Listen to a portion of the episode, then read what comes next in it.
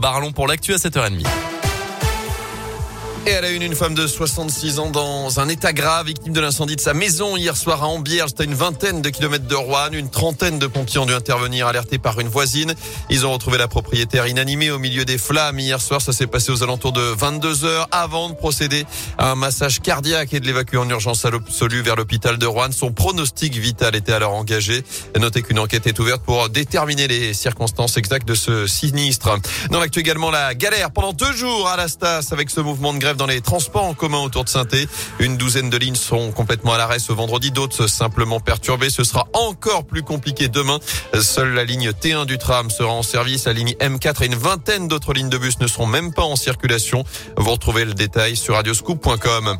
Sur les routes saint se met au vert. La métropole met en place une zone à faible émission. Ce sera à partir du 31 janvier prochain. Les élus ont adopté la mesure hier. C'est pour lutter contre la pollution de l'air liée à la circulation en interdisant les véhicules les plus polluants. Ça uniquement ceux qui transportent des marchandises, pas les véhicules légers ni les deux roues. Il y aura des aides d'ailleurs euh, pour renouveler la flotte. Notez que la zone est délimitée euh, par la RN88, la 72 et la Rocade Ouest. Sept communes sont donc concernées la Ricamarie, Roche-la-Molière, Saint-Genélaire, Villars, Saint-Prix-en-Jarret, Saint-Jean-Bonnefond et saint D'ailleurs, le même périmètre utilisé pour la circulation différenciée mise en place lors des pics de pollution. En bref, un nouveau conseil de défense sanitaire prévu lundi, peut-être pour prendre des restrictions plus dures. Le nombre de cas positifs positif en tout cas augmenté de 60% en une semaine. Coup d'envoi de la 35e édition du Téléthon 30 heures d'émission en direct sur France Télévisions, des milliers d'animations dans toute la France pour récolter des fonds pour la recherche sur les maladies rares.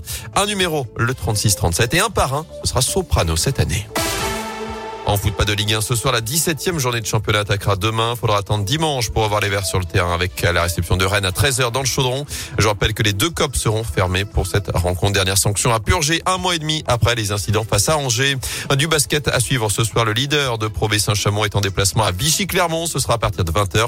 Et puis en première division, la chorale de Rouen se déplacera demain soir à Nanterre. Demain, c'est aussi à la Sainte-Barbe. Journée forcément particulière à saint Elle fait partie des animations des fêtes de fin d'année. La Sainte-Barbe, c'est la patronne des pompiers, des artificiers, mais aussi des mineurs. Dans le passé, lorsque les mines étaient encore en activité, chaque 4 décembre était chômé, mais les mineurs étaient payés. Depuis, l'événement est donc devenu festif à saint Demain, une vente de luminions sera organisée dès 15h au profit du Téléthon. Avant, un rassemblement à 18h, place Jean Jaurès. Les précisions de Lionel Boucher, adjoint au maire de Saint-Etienne en charge des animations. La Sainte-Barbe, c'est pour nous euh, un événement fabuleux puisque c'est vraiment Saint-Etienne. C'est presque notre Saint-Etienne. La Saint-Etienne, elle elle est coincée dans le calendrier entre Noël et le jour de l'an. La Sainte-Barbe, le 4 décembre, ça nous permet de nous souvenir d'où nous venons et quelle fut euh, par les mineurs, par la mine, la richesse industrielle de notre passé glorieux. Et donc, euh, on aime euh, se rappeler ces seigneurs des, fonds. chaque 4 décembre permet de sortir la Sainte-Barbe et puis de, faire cette procession presque de la cathédrale jusqu'au Puy-Couriot et puis d'assister à, un magnifique feu d'artifice. C'est probablement avec celui du 14 juillet l'un des plus beaux que nous proposons. Donc ça, c'est une fête qui nous tient vraiment à cœur. Notez que le défilé partira de la cathédrale de Jean Jaurès à 19h 15 Le feu d'artifice, lui, sera tiré à partir de 20h depuis le chevalement du musée de la mine au Puy-Couriot. Merci beaucoup Gaëtan Barallon. On se fait